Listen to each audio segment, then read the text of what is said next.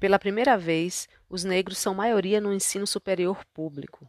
Segundo o estudo Desigualdades Sociais por Cor ou Raça no Brasil, do IBGE, em 2018, 50,3% dos estudantes das instituições públicas eram pretos ou pardos.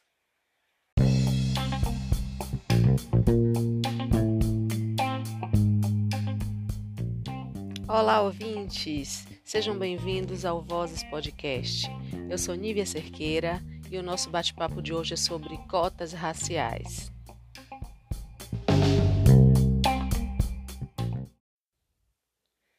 O convidado de hoje é o professor Valdélio Santos Silva. Ele é bacharel em Ciências Sociais, mestre em Sociologia e doutor em Estudos Étnicos e Africanos pela Universidade Federal da Bahia. É professor de antropologia da Universidade Estadual da Bahia, onde também já atuou como diretor do Departamento de Educação. Ele também já recebeu a medalha Zumbi dos Palmares, que é dedicada a pessoas atuantes no combate ao racismo, discriminação e intolerância na cidade de Salvador e no estado da Bahia. Seja bem-vindo, Valdério, ao Vozes Podcast. Tudo bem? Tudo bem. E você, Nívia? Tudo bem também. Feliz pela sua participação aqui no nosso canal. Bem, ah, para começar, para começar, você poderia nos explicar para que foram criadas as cotas raciais nas universidades? Olha, é, na verdade, as cotas raciais é, surgiram aqui no Brasil é, no início dos anos 2000, né? Embora seja um movimento assim já bastante antigo em outros países, né? Especialmente nos Estados Unidos, as cotas é, tinham uma referência aqui no Brasil, especialmente junto ao movimento negro, ainda muito pouco é, discutida, quanto, vamos dizer assim, política pública mesmo. Né? Sim. E é, a gente resolveu experimentar essa experiência a partir de duas iniciativas, é, vamos dizer assim, foram tomadas por duas pessoas importantes nesse processo. Né? Uma iniciativa foi do da Câmara de Vereadores, que na época era tinha como presidente Valdemar Cardoso, que aprovou na sua gestão uma indicação de implantação do sistema de cotas nas universidades estaduais. Essa indicação da Câmara era muito pouco sustentável, vamos dizer assim, do ponto de vista jurídico, administrativo, mas não deixou de ser uma indicação assim interessante da Câmara de Vereadores. Aí, quando chegou a, a indicação para ser analisada pela UNEB, a então reitora, a professora Ivete Alves Sacramento, que foi uma reitora negra, a primeira e única reitora negra da universidade, ela é, passou a é, refletir sobre o que fazer com aquela sugestão da Câmara que fosse é, implantado o sistema de cotas. Na verdade, a Câmara fez foi indicar um sistema de cotas que na época era chamado de cotas sociais, porque a previsão era de que é, fossem beneficiários os estudantes de escolas públicas. A professora Ivete Sacramento, ela me convidou para fazer uma, uma reunião para conversar a respeito dessa indicação e sobre o que fazer. E a gente terminou, eu terminei sugerindo que a gente compusesse uma comissão para a gente ter uma, uma apreciação, vamos dizer assim, mais coletiva a respeito da, daquela ideia que nos chegava. E aí, a professora Ivete terminou sugerindo a, a, constituição de uma comissão é, informal que era, form, que era constituída né, por mim, pelo professor Wilson Roberto de Matos que é professor da UNEB de, do Departamento de Santo Antônio de Jesus, o presidente do DCE na época, né, o estudante Osni Cardoso, hoje ele é deputado estadual, e também fez parte dessa comissão Daniel Sacramento, que é irmão da professora Ivete. Ele, na época, era prefeito do campus daqui em Salvador. Aí a gente começou a discutir e logo a gente chegou à conclusão de que é, a gente deveria pensar na possibilidade é, de implantar um sistema de cotas raciais na universidade, com base é, em duas premissas.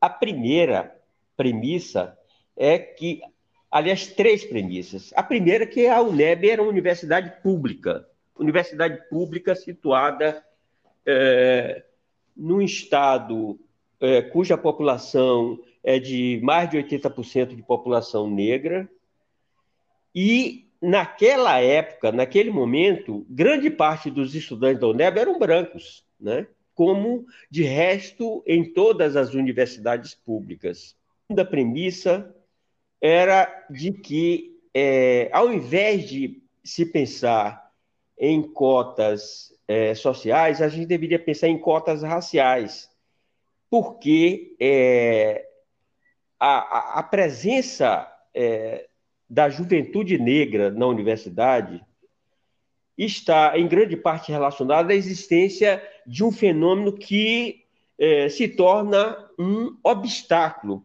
para que isso ocorra, que é justamente a existência do racismo. E foi justamente esse a terceira premissa, vamos dizer assim, para a gente implantar as cotas raciais. O racismo deveria ser pensado à luz de, é, de um obstáculo que efetivamente dificulta a inclusão social das pessoas negras nos mais diferentes âmbitos da sociedade.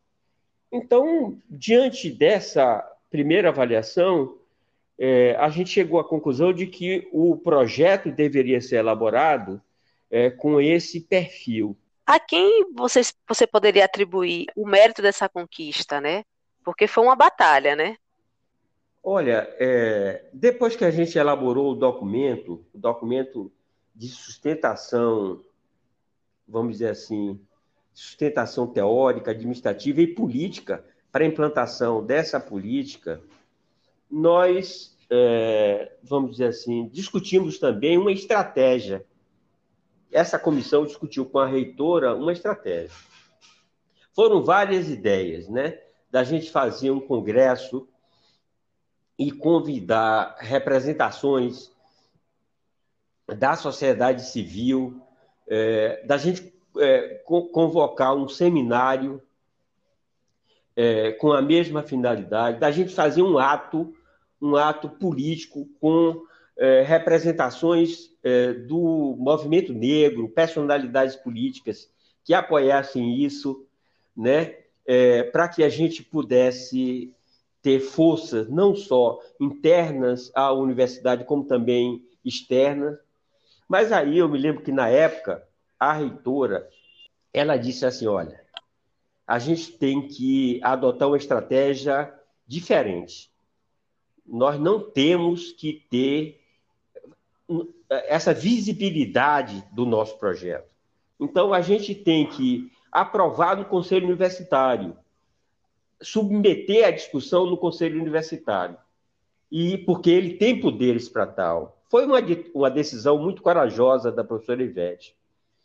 Portanto, se a gente fizer essa antessala, se a gente fizer esse movimento é, com antecedência, a gente vai terminar despertando adversários. Então, a gente não deve fazer isso. A gente concordou, afinal de contas, ela também era reitora e a gente tinha que concordar mesmo. E foi uma ponderação assim. É, esse, os três membros da comissão e a própria reitora faziam parte do conselho universitário da UNEB. Entendi. Por que, que eu estou falando isso? Porque nós fizemos, é, se eu não me engano, duas reuniões do Conselho Universitário e a professora Ivete Sacramento não apresentou é, a resolução que a gente tinha elaborado. A gente tinha elaborado e ela falou assim: olha, eu, é, quem pauta o, congre... o conselho universitário é a reitora, né? Então, é, eu assim, mas Ivete, a gente precisa submeter. Ele falou assim, não, precisamos é, ter um momento. E ter um momento especial é, é importante do ponto de vista, vamos dizer assim, de uma estratégia, né? A, a gente aceitou a argumentação dela, né? Então, o que é que aconteceu? Nós tivemos uma reunião do Conselho Universitário, aí, antes de começar a reunião, eu me lembro que perguntei, né? Professor Ivete, vai ser hoje? Ela falou assim, não, calma, calma, calma, Valdélio, calma. Aí, na metade da reunião, né, na metade da reunião, antes do intervalo da reunião, o chefe de gabinete, ele até faleceu, já faleceu, é, comunicou à professora Ivete que no reinício dos trabalhos à tarde, é, a UNEB é, receberia a visita é, de uma delegação de afro-americanos que estava em visita à cidade de Salvador, em grande parte era constituída de, é, de professores, estudantes, que tinham vindo conhecer um pouco sobre a Bahia, e é, o professor Limeira, que, é o, que era o chefe de gabinete, faleceu, um poeta, né? é, sugeriu que eles fizessem uma fala, uma fala assim de saudação à comunidade universitária no Conselho Universitário da UNEB. Olha, isso não tinha sido programado. Foi Limeira, José Carlos Limeira, é, que tinha contatos com afro-americanos, que é, fez essa articulação completamente fora e alheia ao Conselho. Então, é, a Ivete falou assim: não, interessante que eles façam uma saudação. Mas bem, depois do almoço, aí começou a reunião do Conselho Universitário com a presença desses visitantes. E aí eles fizeram uma fala a respeito é, da é, situação dos afro-americanos no âmbito da, das universidades nos Estados Unidos. Foi a fala que, inclusive, é, mencionava é, a, a, as experiências de políticas de ações afirmativas, de cotas, etc., lá nos Estados Unidos. O, o que é que isso tinha a ver com, é, vamos dizer assim, aquele momento da realização do Congresso, com a pauta do, do Conselho Universitário? Nenhuma, absolutamente nenhuma. Depois que essa delegação, é, vamos dizer assim, fez essa saudação, algumas pessoas se manifestaram, né, especialmente a própria reitora, dizendo que agradecia aquela visita, que era muito importante, e ela, é, de pronto, anunciou que é, seria incluído extraordinariamente um ponto de pauta para ser apreciado pelo Conselho. Veja que coisa que coincidência, entre aspas. Pois é, é que, que, oportunidade, é, né? Considera isso uma coincidência que isso tenha ocorrido. E é, para a, assim a surpresa geral dos membros do conselho, é, a, a, o ponto de pauta era justamente uma resolução que estava na mão da reitora já há algum tempo. É, acredite, mas foi uma discussão muito intensa. Não teve mais discussão de nada, nenhum ponto de pauta, porque tomou todo o tempo do Conselho Universitário. Foi uma discussão muito forte, muito intensa, muito emocional, né? mas que teve, assim, uma, é, muitas argumentações contrárias, muitas argumentações, é, vamos dizer assim, que insinuavam serem contrárias não eram explícitas e muita defesa. Aliás, poucas pessoas que estavam lá para defender, vamos dizer assim, essas teses tão é, novas dentro é, da Universidade do Estado da Bahia. Resultado: foi aprovado é, por 28 votos e apenas três abstenções, não teve nenhum voto contrário. Três, três conselheiros se abstiveram. Bom, é, a partir desse momento, a Universidade do Estado da Bahia ela se transformou no centro de uma intensa polarização, não só a nível do Estado, como também a nível nacional e até internacional mesmo. Por quê? Primeiro, porque não havia naquele momento nem no movimento negro é, um consenso a respeito das ações afirmativas e especialmente das políticas de cotas.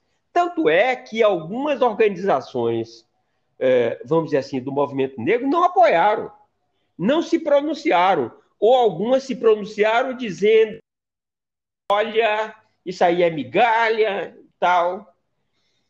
Outras se manifestaram é, favoráveis. Então, não havia nem mesmo no movimento negro uma unanimidade a respeito disso.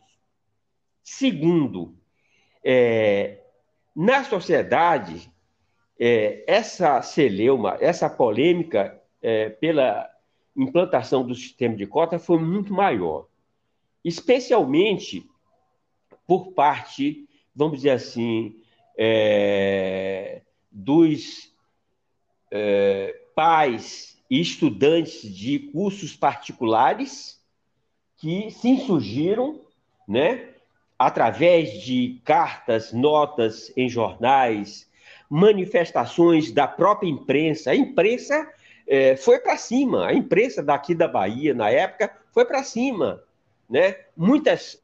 Eu lembro que foi muita polêmica. jornalistas é, eram simpatizantes, mas muitos jornalistas é, faziam, é, vamos dizer assim, o jogo dos seus editorialistas, dos seus diretores de redação, e assim por diante, e é, questionavam o sistema de cotas. Resultado: é, foram muitas ações na justiça do Estado da Bahia contra é, essa decisão adotada pela UNEB. Mas aí, é, nos primeiros, nas primeiras semanas, a gente se deu conta é, eu estou falando essa comissão que esteve à frente dos trabalhos e a própria reitora da universidade, de que a dimensão Sim. do problema era muito mais, é, vamos dizer assim, complexa do que a gente pudesse imaginar. Por quê? Porque, é, primeiro, que a gente precisava, vamos dizer assim, introduzir essa decisão do Conselho é, Universitário nos próximos dias é, num edital que orientaria o vestibular que é realizado sempre no final do ano pela UNEB. Pois bem, esse edital ele teria que, vamos dizer assim, detalhar é, como seria, quais seriam os critérios para a adoção do sistema de no sistema vestibular. Segundo, porque a própria comunidade da UNEB ela não estava, vamos dizer assim, entendendo o que é que aquilo representava. Boa parte dos estudantes da universidade, dos jovens estudantes da universidade, eram brancos. Então, essa reação Sim. endógena, ela precisava ser, de alguma forma, vamos dizer assim, superada.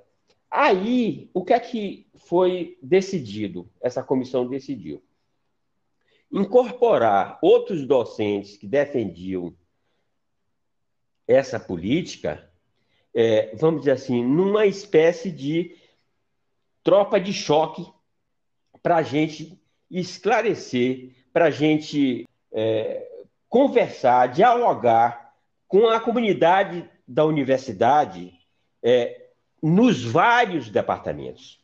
A UNEB tem 29 departamentos. são 24 campi, né, é, distribuído por todos os territórios da Bahia. Vários professores é, negros e negras que é, defendiam o sistema de cotas, eles seriam, é, fariam parte de uma comissão para percorrer todos os departamentos é, no sentido de é, levar essa nova mensagem, conversar com as comunidades docentes, as comunidades estudantis, etc. A terceira é, decisão, ou a terceira iniciativa, era, vamos dizer assim, junto à imprensa, é, provocar a imprensa no sentido da gente é, informar a respeito da natureza e defender o sistema de cota junto à imprensa.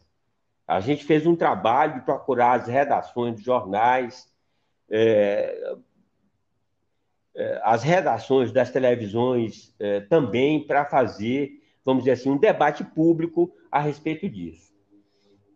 A quarta frente seria a gente é, acionar o setor jurídico da UNEB no sentido de é, tentar barrar, que a UNEB tem uma procuradoria jurídica, no sentido de tentar barrar as iniciativas é, jurídicas, as liminares que estavam sendo impetradas no sentido de é, anular a decisão do Conselho Universitário.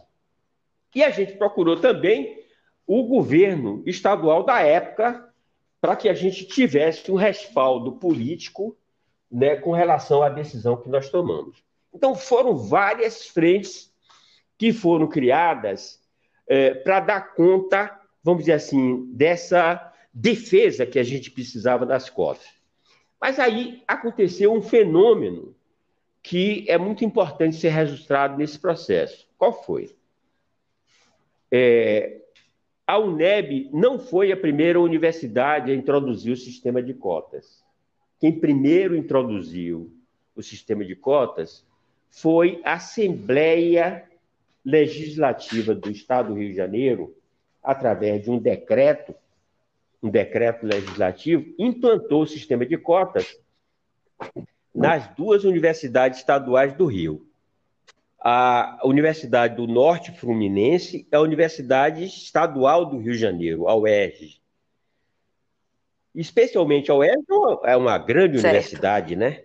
É uma universidade assim importante e tal. Na época, quem é, era reitora da UERJ era a professora Nilceia Freire, que é uma professora progressista, de esquerda. E ela era contra as políticas de cotas raciais. É, Sério? Era contra.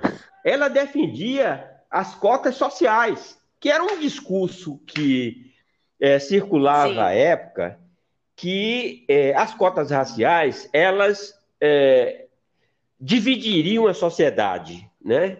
É, havia esse discurso, as cotas sociais, isto é, as cotas que contemplassem os estudantes oriundos das escolas públicas, elas teriam mais sentido, né? Porque, é, vamos dizer assim, reduziria o impacto de desigualdade existente nas universidades, porque havia um reconhecimento de que a presença de estudante negro era uma tragédia, era uma vergonha. Aliás, é, era uma tragédia, uma vergonha a presença diminuta, era em torno de 10% dos estudantes no Brasil eram negros e negras, né? E também é, mais tarde foi denunciado pelo professor é, José Jorge Carvalho, inclusive da, que é da UNB, né, que pior ainda é a, a ausência de professores e professoras negras nas universidades públicas brasileiras. Fato Verdade. que até hoje, é, vamos dizer assim, persiste como um obstáculo para a integração é, vamos dizer assim, da juventude negro e de uma outra maneira de se abordar o Brasil, que é essa ausência de professores negros das universidades públicas. Hoje, se muito as universidades públicas devem ter é, 2% de, de professores e professoras negras.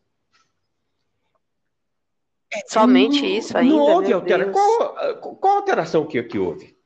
Não há é, nenhuma alteração, porque é, o, o, o racismo é um fenômeno inercial. Ele não é alterado por ele mesmo. Entendeu? Se não houver uma ação, e essa ação é, tem que ser uma ação política, né? como foi, por exemplo, a implantação do sistema de cotas, por uma decisão, uma decisão política, né? ele não vai ser alterado, porque o sistema que é, reproduz, vamos dizer assim, essa, é, esse quadro, né? Ele não se modifica porque há interesses é, para mantê-lo exatamente como está. É o mesmo que a gente, é, vamos dizer assim, pensar do ponto de vista de outras instituições. Né? As instituições é, legislativas, judiciais, como é que é a presença negra? Não há, não há, não há presença negra. Há uma inexistência Verdade. absoluta. E há, ao mesmo tempo, um silêncio é, vamos dizer assim, é, conveniente para quem está no poder, para quem está, vamos dizer assim, é, ostentando o direito, é, quase que um direito sagrado, de fazer parte dessas instituições. Pois bem, por que, que é, eu me referi a essa, é, vamos dizer assim, a essa decisão da UERJ e esse momento que foi criado. Porque, na verdade, é, tanto a Universidade do Norte Fluminense como a Universidade do Estado do Rio de Janeiro, essas duas universidades é, não implantaram de imediato as cotas. É, houve uma decisão da Assembleia Legislativa, mas as universidades estavam resistindo a implantar nas suas eh, políticas de eh, vestibular aquilo que tinha sido decidido externamente. Ou seja, embora a UNEB tenha sido eh, a segunda universidade, o, o segundo estado onde essa decisão foi tomada, em 2002, ela se tornou a vitrine para todo o Brasil. Aí é, com isso, abrir uma frente nacional para que a gente pudesse levar é, para o Brasil inteiro, para as universidades federais, inclusive, é, vamos dizer assim, por que, que a UNEB tomou essa decisão? E aí, o, o, é, essa mesma comissão que tinha feito, vamos dizer assim, uma turnê é, pela própria universidade para é, vamos dizer assim, tentar é, mostrar é, as razões pelas quais essa decisão havia sido tomada, essa mesma comissão passou a andar pelo Brasil inteiro. Nós visitamos várias universidades estaduais do Brasil inteiro. Mais do que isso, mais do que, que maravilha. isso, mais do que isso, a UNEB é, vamos dizer assim, foi convocada pela Câmara de Deputados para fazer uma, uma, comissão especial, uma sessão pública, para é, dizer o que é, que é, é cotas raciais, por que cotas raciais. Nós fomos para o Congresso, é, para a Câmara de Deputados, fazer isso. Mais do que isso, nós visitamos o Supremo Tribunal Federal é, vamos dizer assim, e nos reunimos com então presidente do Supremo, Nelson Jobim, o então ministro Nelson Jobim, né? Por que essa reunião com o Supremo? Porque nós, é, vamos dizer assim, tínhamos uma situação do ponto de vista jurídico é, aqui na Bahia quase que insustentável as ações, o número de ações contra as políticas de cotas é, tinha sido, é, vamos dizer assim, é, tão volumosa que certamente o tribunal, é, o, o, tribunal, é, o tribunal da Bahia é, não daria conta. Certamente eles, a, a, vamos dizer assim, aceitaria os mandados de segurança que estavam sendo impetrados em várias partes.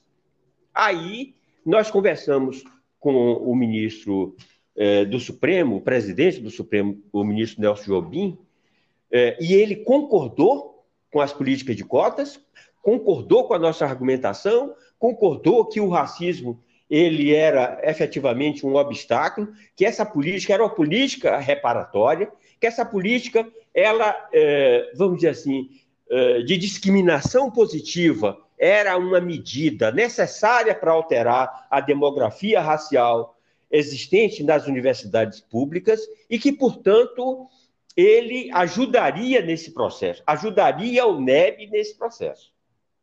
E qual foi a ajuda que ele deu? Ele conversou com o tribunal, o, o então presidente do Tribunal de Justiça da Bahia, né? E é, a partir dessa tratativa, desse contato do é, Supremo com o Tribunal de Justiça da Bahia, as ações passaram a ser recusadas. É, essa nossa articulação nacional, pouca gente sabe, vamos dizer assim, qual foi a importância é, não NEB nesse processo, a gente é, foi convidado, nós fomos convidados oficialmente a apresentar o projeto de ações afirmativas e as razões que fundamentavam a sua adoção no Conselho Nacional de Educação. Uma sessão especial do Conselho Nacional de Educação, vamos dizer assim, é, a, acolheu a nossa presença e nós fomos para lá né? Foi o professor Wilson Roberto de Matos é, que é, apresentamos lá as razões do sistema de cotas não neve. Então, é, foi esse, vamos dizer assim, é, uma, é, uma síntese dessa pequena revolução que nós fizemos aqui na Bahia, na Universidade do Estado da Bahia, é, de uma a partir de uma decisão que se tornou histórica. Influenciaria mais tarde as universidades federais. As universidades federais é, entraram nesse processo muito tempo depois. Muito tempo depois. As universidades é, federais, é, as universidades estaduais de outros estados passaram também a adotar as políticas de cotas em seus regimentos internos. E, finalmente, eh, nós tivemos, tempos depois, se eu não me engano, em 2010, 2012, o julgamento, o julgamento histórico que foi feito pelo Supremo, né?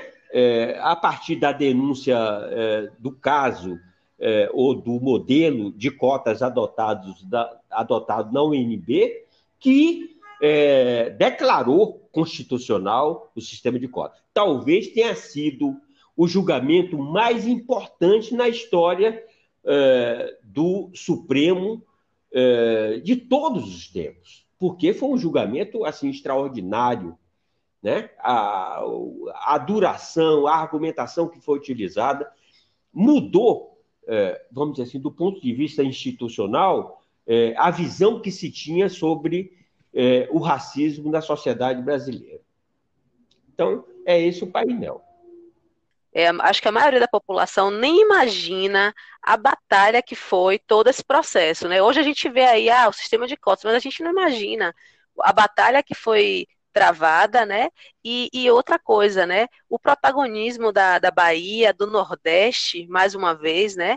Marcando aí a história educacional do nosso país, né? Sendo um marco, né? Mudando toda a história da educação. É algo assim realmente extraordinário, né? É, não há dúvida que é algo é, extraordinário é, se, é, se constituiu como uma parte importante da nossa história é, por várias razões, por várias razões. que aí que são os resultados dessa política.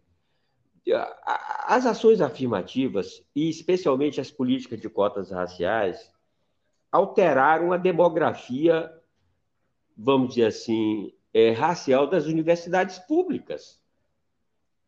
Antes das cotas raciais, é, o, a, a, representação é, negra das universidades públicas não ia além de 10%. Essa era uma é, realidade do ponto de vista, vamos dizer assim, físico, do ponto de vista é, concreto, da presença negra, vamos dizer assim, no interior das universidades.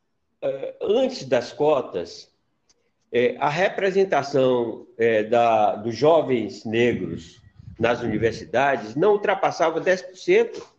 E hoje é, já são mais de 50% é, os, a presença negra nas universidades. Se você soma aquilo que é classificado pelo IBGE como pretos e pardos. Isso é uma verdadeira revolução. A segunda, é, vamos dizer assim, representação dessa revolução é o fato que a presença negra ela tem uma consequência imediata, vamos dizer assim, na presença negra na sociedade. Por quê? Porque você vai é, formar é, engenheiros, médicos, sociólogos, antropólogos, historiadores, pedagogos, químicos, é, novos cientistas, novos atores e atrizes sociais, que antes a universidade impedia, porque essa é, juventude não tinha acesso à universidade é, na expressão da sua, da nossa presença na sociedade brasileira. Então, isso tem uma influência, vamos dizer assim, é, imediata e direta na configuração do mercado de trabalho no Brasil. Ainda recentemente, no início da pandemia do coronavírus, é, nós é, identificamos uma cientista baiana, por sinal, né, uma cientista negra, que foi responsável pela é, descoberta é, de como se organizam os, é, a, do ponto de vista celular, vamos dizer assim, é, esse vírus. O que eu queria chamar a atenção é o seguinte: a presença de uma, é, de uma cientista negra que fez uma, uma, uma descoberta genética importante, é, vamos dizer assim, e ela é, se tornando é, uma personalidade pública, isso tem uma importância simbólica extraordinária. Você passa a é, identificar pessoas que são é, iguais a, a, você, iguais a, a, qualquer pessoa que você vê na rua, que tem proeminência do ponto de vista acadêmico, que tem proeminência do ponto de vista científico, que tem proeminência do ponto de vista da ocupação de espaços e espaços de poder que antes não era possível você identificar.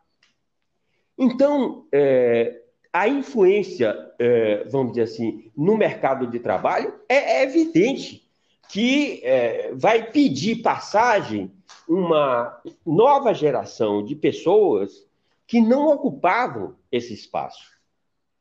Você tem uma influência é, a partir da implantação do sistema de cotas, é, no fato de a sociedade tomar conhecimento é, de que o racismo ele provocou um esgarçamento na sociedade é, de uma tal forma que impediu não só o ingresso é, de jovens negros nas universidades, mas em todos os espaços da sociedade.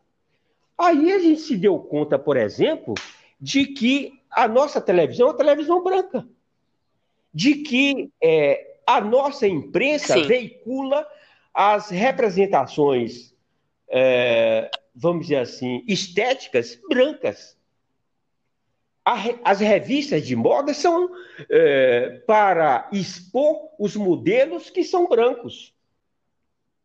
Inclusive, abrindo só um parêntese rapidinho, essa semana eu li que é São Paulo Fashion Week estabeleceu um sistema de cotas também que foi acordado para que para que seja metade metade de modelos negros. Eu achei isso muito legal. Eu acho dúvida, que é um reflexo também desse movimento, né? Esse movimento recente, é, o impacto de um determinado acontecimento é extraordinário do ponto de vista, vamos dizer assim, é, de ocupação de outros espaços que estão direta ou indiretamente vinculados a uma decisão tão importante, tão impactante como essa.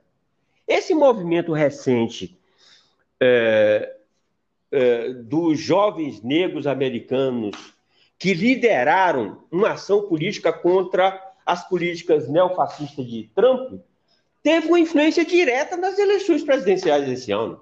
Quem ganhou, quem liderou a conquista é, de Joe Biden nos Estados Unidos foi justamente esse movimento Vidas Negras Importam. Não há dúvida disso, não há dúvida. Assim como não há dúvida de como esse movimento e os movimentos que, que o antecederam, inclusive é, a introdução do sistema de cotas na universidade, para que nós tivéssemos uma, pela primeira vez, uma eleição onde a maioria dos candidatos são negros. Não, não vai ainda alterar as câmaras de vereadores, as prefeituras com, com grande impacto, mas somente o fato de pessoas negras em grande quantidade se é, dispuserem a se candidatar, buscar é, o poder, lutar pelo poder, já é, uma, é um sintoma de que é, a sociedade brasileira está sendo alterada. O quarto impacto do sistema de cotas Maravilha. Hein, é que é, em nossa universidade os assuntos que eram considerados tabus eles passaram a ser discutidos. É, e passaram a ser discutidos em decorrência de dois fatores. O primeiro é que é, essa juventude negra que ingressa na universidade é, começa a se perguntar: e o meu passado? E a minha história? E a minha, e a minha trajetória? E a minha cultura? Ou as minhas culturas? É, o que é que elas eh, podem contribuir para serem objeto de reflexão dentro da universidade. A história do Brasil que nós conhecemos é essa mesma ou é, ela pode ser vista de um outro ângulo? Eu quero pesquisar a respeito é, de temas que, de alguma forma, interessem a população negra. Quem são os professores que podem me orientar? Eu quero discutir sobre empoderamento negro. Eu quero discutir sobre representatividade. Eu quero discutir sobre é, a intolerância religiosa. Eu quero discutir sobre a demonização do candomblé no Brasil. Eu quero discutir a, sobre a inexistência de personalidades negras, vamos dizer assim, destacadas na história do Brasil. Eu quero discutir é, os espaços de poder que hoje não estão contemplados, vamos dizer assim, como objeto de reflexão dentro da universidade. O que é que isso quer dizer? Isso quer dizer o seguinte: essa nova juventude que ingressa na universidade, ela traz, junto com, é, vamos dizer assim, os seus corpos, é, ela traz também o desejo, a vontade, é, a inquietação de problematizar, vamos dizer assim, o pensamento dominante existente nas universidades. O pensamento ocidental dominante nas universidades. Cadê a filosofia africana? Cadê as filosofias orientais? Cadê as filosofias indígenas? Hoje pela manhã é, por coincidência, eu li o discurso do vice-presidente eleito da Bolívia, que é um manifesto, o discurso dele é um manifesto, vamos dizer assim, de um, do pensamento indígena boliviano, que é uma outra maneira de construir o mundo, de pensar o mundo, de pensar a política, de, de pensar as relações sociais. Essa, é, essa tipologia de pensamento, ela não está dentro da universidade. Na universidade, você conhece Kant, Hegel, Marx. Você conhece o pensamento. Verdade. Foi o que eu estudei. Você conhece o pensamento ocidental. É, o pensamento ocidental branco. Mas você não conhece o pensamento de outras civilizações. Então, essa nova é, juventude, ela não traz somente os corpos para dentro da universidade, ela traz também desejos, vontades, potências para é, problematizar aquilo que a universidade instituiu.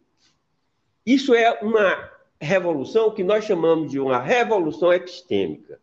É uma revolução que quer, vamos dizer assim, é, desconstruir os valores que, invariavelmente, são valores consagrados por interesses raciais mesmo, entendeu? De quem quer manter tudo como está porque tudo como está interessa. Sim. Interessa a quem está no poder.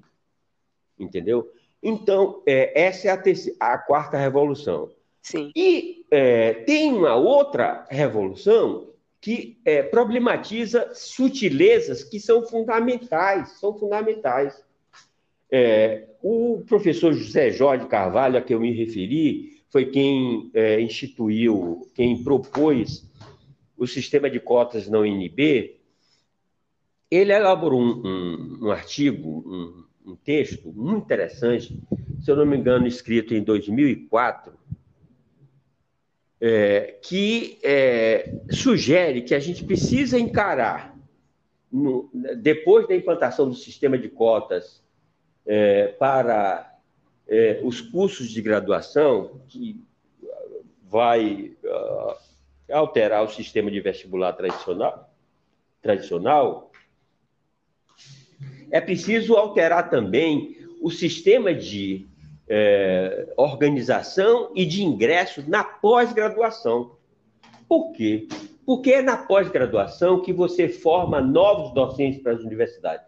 As pós-graduações, elas são centros de reprodução de novos docentes para as universidades de novos pesquisadores dos mais diferentes campos do conhecimento e de novos líderes uh, para ocupar cargos de empresas, de agências públicas, de uh, instituições uh, de pesquisa e assim por diante.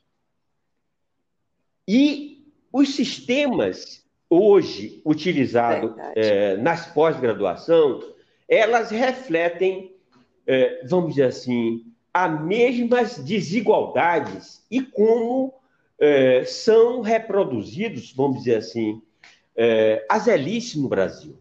É como se eles fossem máquinas de reprodução das novas elites brasileiras.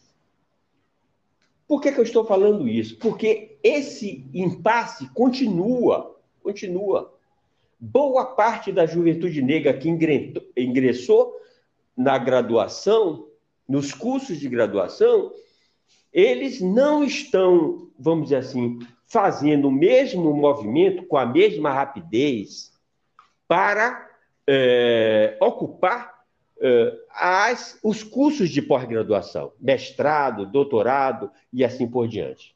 Porque essa é a, a possibilidade dessa nova geração poder vir ensinar na universidade, poder contribuir para a formação, Sim. vamos dizer assim, de novos valores.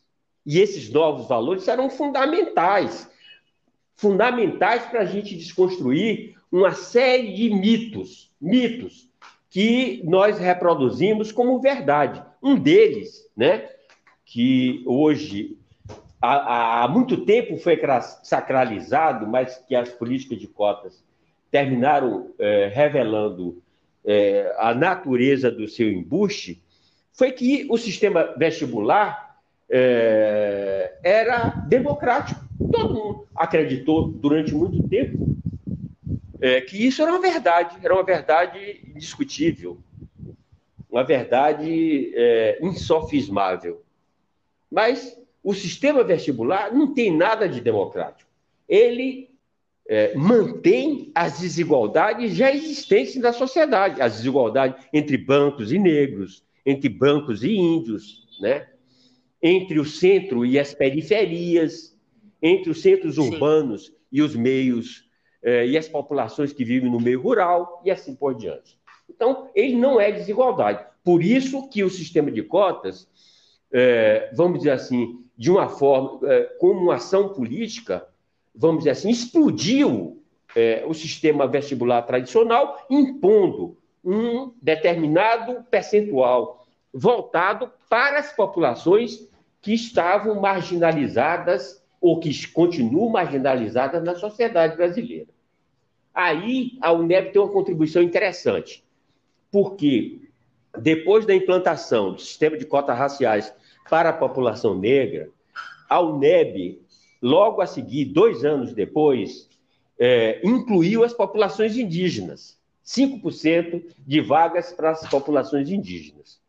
E em 2018, é, nós, é, o nosso sistema vestibular incluiu é, uma é, fração é, de cotas para as populações quilombolas, as populações ciganas para as populações é, LGBT, especialmente é, os é, transgêneros e travestis, e também é, aqueles com algum tipo de deficiência, deficiência física, visual, etc.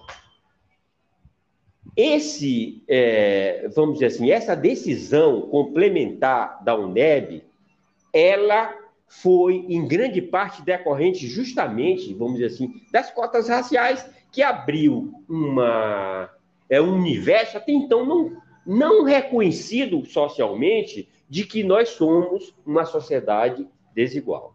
Ou seja, as cotas raciais elas terminam incentivando é, e é, o, ao reconhecimento de um modelo de democracia onde é, a representatividade tem um valor, e tem um valor, vamos dizer assim, importante no processo de inclusão. Ok? Ok. Hum.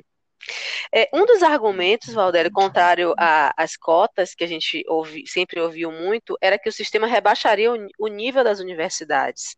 Hoje, dados revelam que em muitos cursos, a média das notas dos alunos que ingressaram por meio de cotas é até superior aos demais. É, acompanhando as cotas desde a sua implantação na UNEB, o que, que você constata esse em relação a esse argumento? Já no ano seguinte, dois anos depois da implantação do sistema de cotas, é, dados estatísticos é, provaram que, em média, os estudantes cotistas tinham até, tinham até uma, é, uma média superior nos processos avaliatórios dentro da universidade. Aí, eh, alguns até se, é, se perguntaram se o, a, a, essa juventude negra não era mais é, inteligente. A explicação não é essa. A explicação não é essa. A explicação é que essa juventude que entrou através das cotas passaram a valorizar, valorizar, é, vamos dizer assim, é, essa inclusão e, portanto, se esforçava mais, se empenhava mais, se dedicava mais. Sim. Ou seja, é, essa argumentação é, de que rebaixaria, ela é uma argumentação racista, né? É uma argumentação de que é, os negros claro, têm total. uma capacidade inferior. Na verdade, os negros têm uma capacidade igual, né? É, do ponto de vista genético, é, isso já está evidentemente que provado que as diferenças raciais elas são absolutamente é, improcedentes, né? não se sustentam como argumentação. É, todos os geneticistas é, provaram isso. e, portanto, é, esse argumento de que rebaixaria é, não tem fundamento. Se você disser que os estudantes negros, sobretudo aqueles que são oriundos das escolas públicas, eles precisam ter é, oportunidades que não tiveram quando fizeram o curso, é, o, o ensino médio, aí eu estou de acordo, evidentemente. Se você não teve, durante a sua trajetória escolar, escolar a oportunidade de fazer um curso de, é, de língua. É, você tem que ter oportunidade, durante o curso de graduação que você faça, de ter acesso, por exemplo, a essa possibilidade. Se você teve deficiência em algum tipo de é, componente é, disciplinar, porque é, no curso médio, no ensino fundamental e no ensino médio, educação básica, você não teve isso, você precisa ser, de alguma forma, contemplado, aperfeiçoado. Mas tem uma outra coisa que é muito importante ainda sobre isso, que é a seguinte: a universidade, para acolher a população negra, ela precisa mudar. Eu, eu me lembro é, de uma expressão é, de Marx, é, quando ele elaborou a sua teoria é, sobre o comunismo, é, que basicamente dizia o seguinte: é, na nova sociedade comunista que ele imaginava, os professores precisam a, a aprender a ensinar, é, aprender os valores dessa nova sociedade. E essa ideia dele é absolutamente procedente. A sociedade comunista é uma sociedade completamente diferente. Pelo menos a sociedade comunista é imaginada por Marx completamente diferente da sociedade capitalista, onde os interesses individualistas prevalecem, os interesses da propriedade privada são os que dominam as relações humanas, etc. Da mesma forma, acontece na universidade. A presença negra na universidade precisa mover a universidade, a instituição e os seus agentes, no sentido de incorporar, vamos dizer assim, todos os valores da, daqueles que estão entrando na universidade. Eu vou dar um exemplo, afora, inclusive, a população negra. Ora, é, se a universidade está recebendo agora a presença de pessoas que têm é, algum tipo de deficiência física, a universidade, inclusive, precisa se reestruturar do ponto de vista físico, para que isso aconteça. Mas não é Sim. é só do ponto de vista físico, você vai Óbvio. ter que é, entender como educar uma pessoa que é cega. Você vai ter que entender como educar uma pessoa que é surda. Você vai ter que entender como educar uma pessoa, é, vamos dizer assim, que foi formada numa aldeia indígena. Você não está falando mais para é, um descendente de europeu estudou Isso, em escola particular, perfeito. que estudou que línguas, teve oportunidade né, de que teve é, frequentar cimento, que tem computador em casa, que tem é, condição de comprar livro, de escutar música é, no, no, através dos meios que quiser e assim por diante. Então, é, essa é, é, essa mudança estrutural, não só estrutural do ponto de vista físico, mas também do ponto de vista, é, vamos dizer assim, dos novos valores, a universidade precisa se adequar a isso. Então, é, essa argumentação, voltando à pergunta que você fez, essa argumentação, ela, dois anos depois da implantação do sistema de cotas, ela já não se sustentava. Os dados que foram é, coletados, dados estatísticos, provaram que a presença da Juventude Negra não rebaixou a qualidade dos cursos. Muito pelo contrário, muito pelo contrário. Muito bom. É, as cotas é, são acessíveis para toda pessoa que se autodeclarar negra, e isso tem gerado fraudes, como a gente tem visto aí, essa polêmica, né? Porque muita gente de pele branca está alegando consanguinidade e ancestralidade. Em 2018, foi publicada uma portaria que determinava a adoção do procedimento de heteroidentificação para legitimar o candidato às cotas, e a gente está vendo muita polêmica em torno disso. Qual a sua opinião? Você acha que é eficiente é, é, é esse, esse sistema Olha, no, no, é, combate eu, a essas fraudes? em 2002 e depois da implantação do sistema de cotas da UNEB, eu argumentava que a autodeclaração ela não era apenas uma formalidade para você ter direito a ingressar através do sistema de cotas. Ela também era um incentivo para que você eh, se assumisse, assumisse a sua identidade, assumisse o seu lugar de fala, assumisse a sua história, assumisse a sua ancestralidade. Então, a autodeclaração é uma espécie de incentivo para que as pessoas possam valorizar aquilo que elas são. Entende? Ou seja, era uma é, medida, em grande parte, pedagógica. Né? Ocorre que, é, se isso é eficiente do ponto de vista, vamos dizer assim, é, do incentivo à autoidentificação, por outro lado, se tornou um pretexto para que estudantes brancos fraudassem. Hoje, eu defendo que a heteroidentificação, isto é, a conferência daqueles que declararam é, que são negros para ingressar no sistema de vestibular, vão ter que ser submetido a uma comissão que vai é, considerar essa autodeclaração a partir da sua condição racial afetiva. Se tornou, é, na verdade, uma porta aberta para a fraude. Então, eu sou a favor que se adote, que se implante.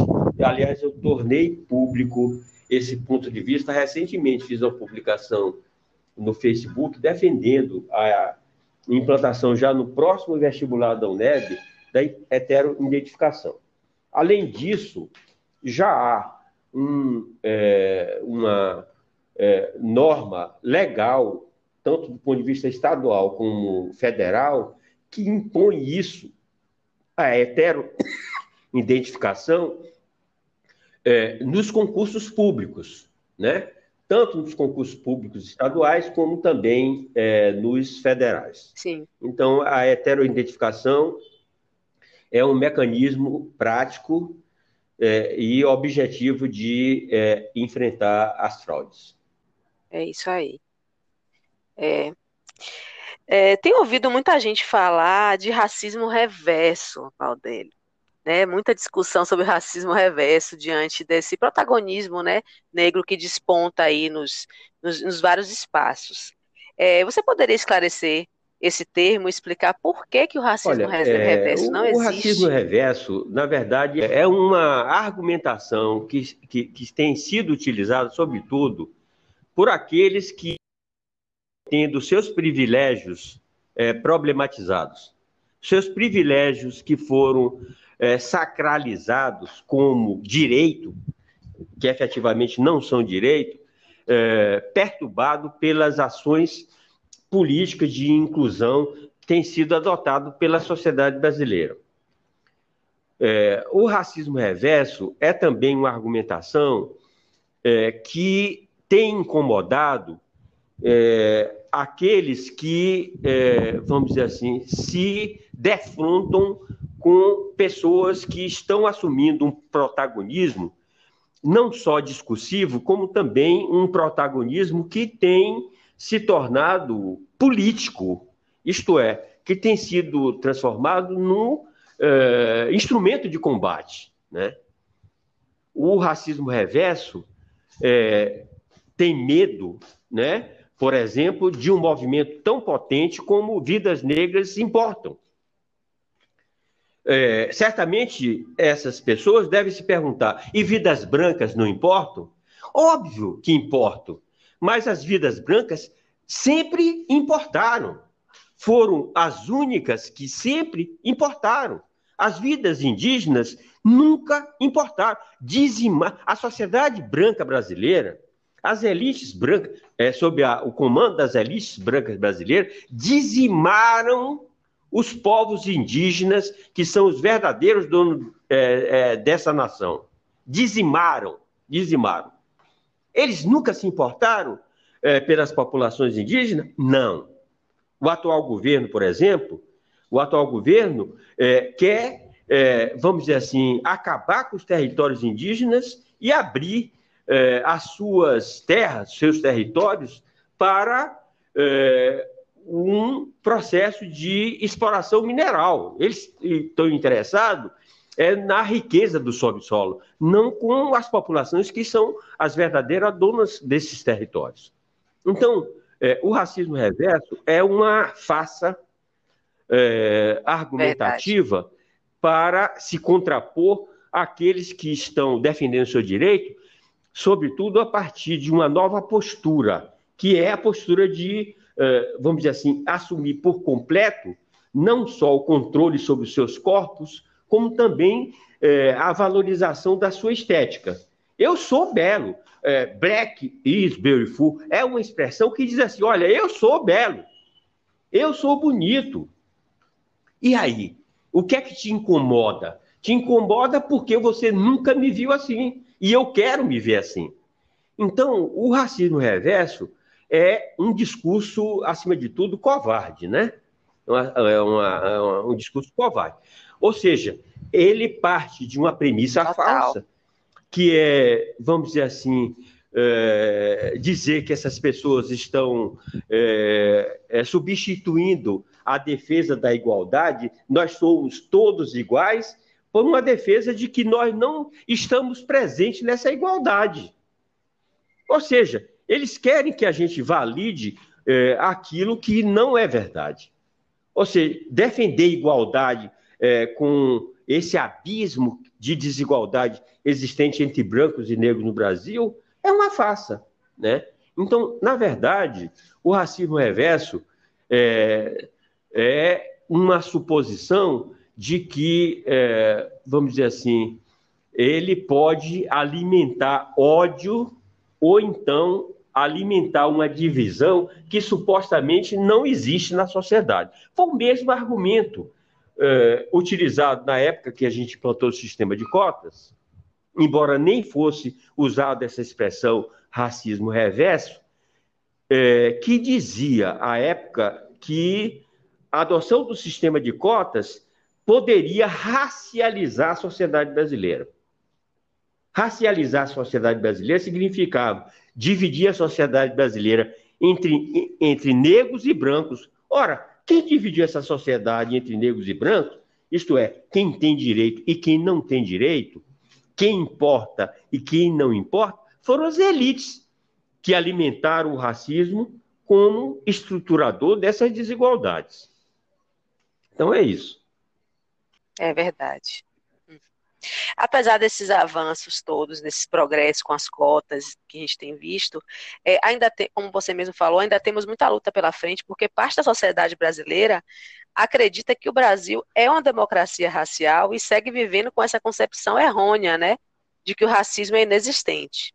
Mas o estabelecimento de uma política de cotas como reparação, por si só, já, já contradiz esse argumento, né? E parafraseando Angela Davis, na sociedade racista, não basta ser não basta não ser racista, é necessário ser antirracista. Como educador e militante negro, Olha, que eu, mensagem, eu, Valdélio, você deixa aí para os ouvintes? É, diante desse bate-papo todo que a gente teve nesse é, mês da consciência negra. Todos aqueles e aquelas é, que quiserem contribuir para uma sociedade justa, uma sociedade onde haja liberdade, mas é, o reconhecimento de direito. Todos aqueles e aquelas que querem é, uma sociedade onde a distribuição do poder é, seja equitativo entre as diversas representações existentes na sociedade brasileira. Todos aqueles e aquelas que querem efetivamente aca acabar com é, assimetrias não só assimetrias raciais, não só é, desigualdades raciais, mas desigualdades raciais, desigualdades sexuais, desigualdade de gênero, desigualdades é, culturais, desigualdade de poder. Todos aqueles e aquelas que estejam interessadas nisso, independentemente da sua cor, deveria contribuir para a construção desse mundo diferente, desse mundo melhor. Então, é, nesse momento, é, o principal é, protagonista, vamos dizer assim, da, dos seus direitos é a população negra e deve persistir e continuar. E, sobretudo, é, dizendo: vidas negras importam. Seguir em frente, continuar lutando, liderando os processos, como aconteceu agora nos Estados Unidos. Mas o desejável é que, é, vamos dizer assim, uma nova geração é, seja é, formada para entender que essa luta não é apenas da população negra. Essa luta interessa a muitas outras pessoas que primam pelo, vamos dizer assim, pela igualdade e pelo direito, vamos dizer assim, de todos e todas serem felizes nesse país tão é, caro, tão importante para todos nós. Espero que é, nós tenhamos é, essa sociedade a partir dessa confluência, né, da luta das populações negras, mas também da luta de outros é, interessados que queiram se somar a esses ideais que nós já defendemos há, há tanto tempo. É isso. Muito bom. Valdélio, muito obrigada. Um abraço, Nívia.